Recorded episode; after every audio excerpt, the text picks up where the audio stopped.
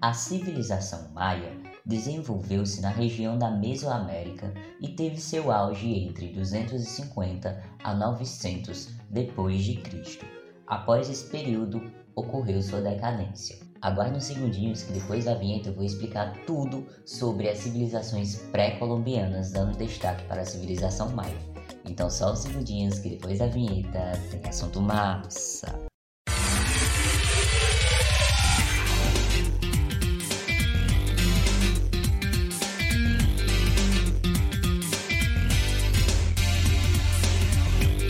Começa agora o podcast. De novo essa história? Podcast. De novo essa história? Com Noah Arthur.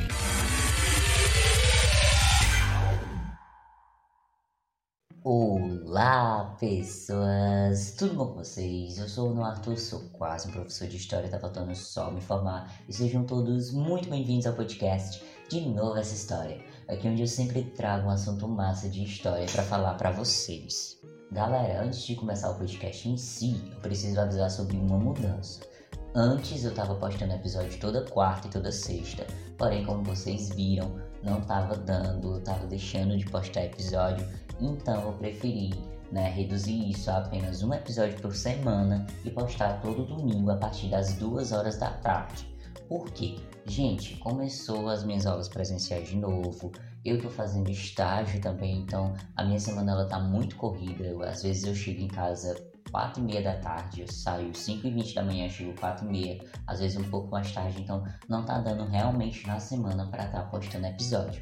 Porém, todo domingo, a partir das duas da tarde, vai ter episódio novo, certo? Então, esse é o recado que eu vou dar para vocês.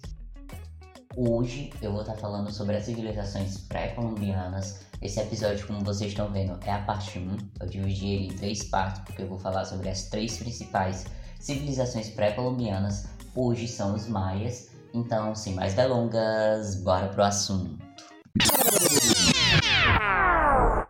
Gente, é, antes de falar sobre os maias, vocês precisam saber o que são as civilizações pré-colombianas, certo? Então, as civilizações pré-colombianas são aqueles povos, né, que viviam na América antes da chegada do Cristóvão Colombo, antes do Cristóvão Colombo chegar e falar assim, olha, eu descobri isso. Não, ele não descobriu, porque existiam outras civilizações é, ocupando a América antes da chegada dele, certo? Esse termo, né, civilizações pré-colombianas, é usado para se referir aos povos nativos da América Hispânica e da América Anglo-Saxônica. Já aqui no Brasil, a gente utiliza o termo pré-cabralino, né, que foi antes do Pedro Álvares Cabral, certo? As civilizações pré-colombianas eram várias. A gente tinha os incas, os astecas, os maias, os aimaras, os ticunas, entre outras.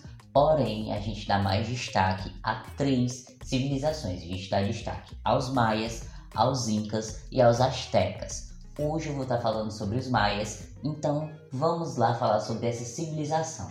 O que mais chama atenção nessa civilização em si, nos maias, é a arquitetura, certo? A arquitetura que até hoje sobrevive, aquelas pirâmides, mas não são iguais às pirâmides do Egito, são aquelas pirâmides quadradas que tem até umas escadarias e tal. Acho que vocês já viram é, essas pirâmides em algum canto. Se vocês não viram, joguem aí no Google Pirâmides dos Maias que vocês vão ver e vão reconhecer. Então, o que mais chama a atenção nessa civilização é a sua arquitetura, né? Essa arquitetura onde eles ofereciam sacrifícios humanos e animais, além de que essas construções elas eram cheias de é, esculturas, de coisas que eles usavam para embelezar as pirâmides. A civilização maia ela se estabilizou ali pela península de Yucatán, né, lá no sul do México, na Guatemala, em Honduras, em El Salvador e em Belize.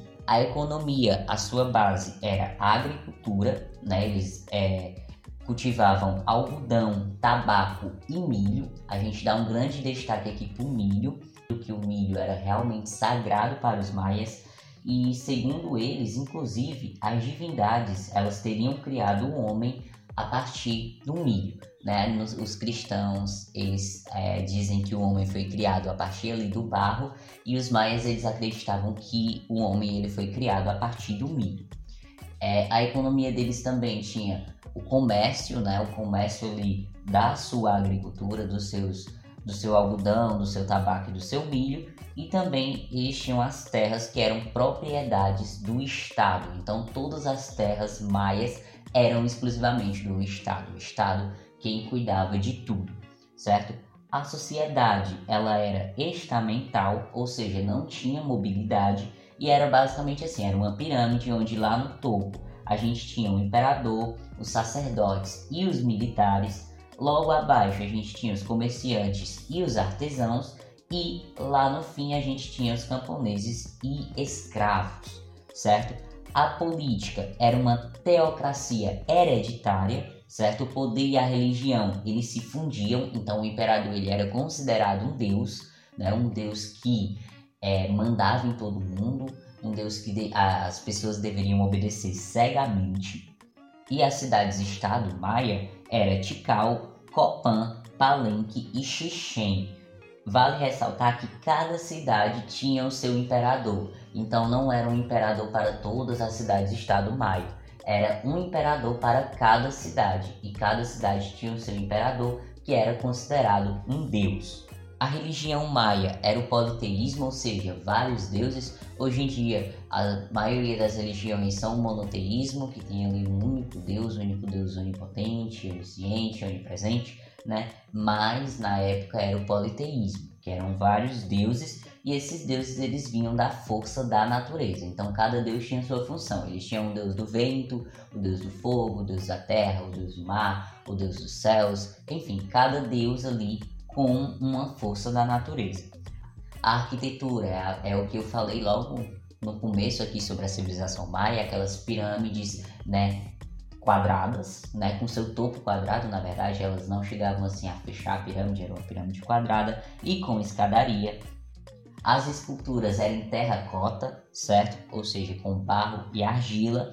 E outra coisa que destacou bastante a civilização maia foi a sua astronomia, certo? Os maias, eles eram bons astrônomos, eles gostavam bastante de observar os corpos celestes e a partir daí eles criaram, né, eles desenvolveram um calendário, um calendário solar que inclusive chama muita atenção, né, graças à sua precisão. Ele é muito, muito, muito preciso.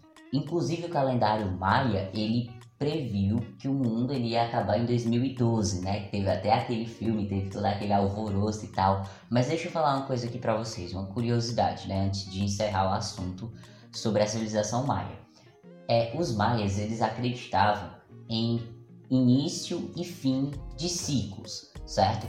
Então, quando eles se referiram ao fim do mundo, né, em 2012, eles se referiram ao fim de um ciclo para iniciar outro. Né? Eles se referiram ao fim do ciclo que começou lá na época deles, certo? Então, é, era o fechamento de um ciclo para iniciar outro ciclo com outras prosperidades, com outras coisas para a gente fazer, né? É como se fosse uma evolução e não exatamente o fim do mundo, né? Como, por exemplo, fosse o nosso aniversário. Quando a gente passa, eu, por exemplo, tenho 22 anos, próximo ano eu vou fazer 23, então quando eu faz, for fazer 23 anos, não quer dizer que eu estou morrendo, quer dizer que eu estou iniciando um novo ciclo, uma nova etapa da minha vida. Então era exatamente isso que os maias previam com o fim do mundo de 2012. Era o fechamento de um ciclo para iniciar outro. E aí, logicamente, os ciclos eles têm os seus altos e baixos, certo? Então, é, o ciclo ele começa lá com seu alto, com, com várias coisas boas acontecendo, depois tem as coisas ruins e assim por diante. Então, é, iniciou-se um ciclo lá na época deles e terminou esse ciclo em 2012.